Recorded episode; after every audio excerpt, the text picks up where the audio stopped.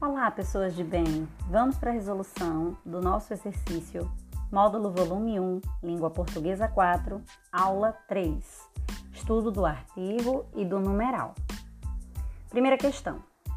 O emprego do artigo as e do pronome essas no último parágrafo contribui para destacar o momento em que se verifica a transformação das meninas alegres em mulheres sérias e, consequentemente, perpassar a ideia de que o amadurecimento resulta do confronto com a violência e o sofrimento. Por isso que a resposta certa está na letra A. Segunda questão. A palavra um se comporta como artigo, pois vem ligado a um substantivo, atribuindo-lhe ideia indefinida. Né? Veja que não é uma ideia de numeral, é uma ideia de indefinição dentro do contexto. Em B, é um pronome demonstrativo, em C é um numeral e em D, um pronome oblíquo átono. Mas como confere uma ideia indefinida, só pode ser resposta certa a letra A.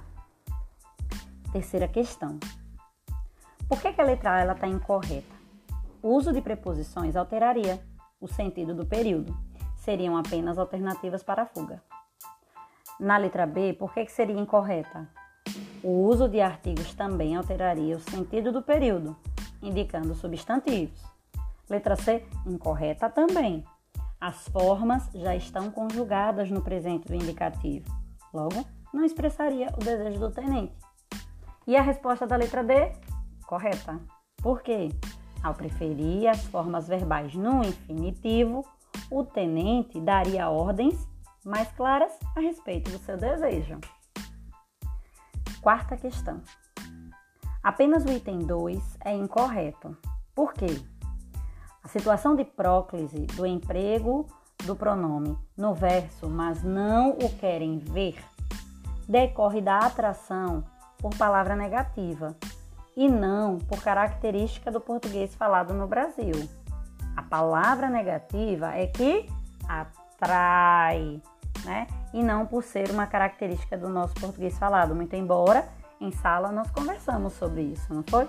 Sobre como nós preferimos mais a próclise. Mas neste caso aí, não, por quê? Porque ele traz uma regra. E a regra é quando aparece advérbio, inclusive um advérbio de negação, como apareceu aí, de maneira atrativa, o pronome vai ficar perto, vai ficar um caso de próclise. Quinta questão. No evento 1, o uso do artigo definido ou torna o cheiro um substantivo determinado, definido. Já no evento 2, o uso do artigo indefinido um gera uma indeterminação, indefinição para o substantivo cheiro alterando assim então a semântica devido ao emprego do, do simples artigo né, que a gente estudou. Espero que todos tenham entendido. Um grande beijo.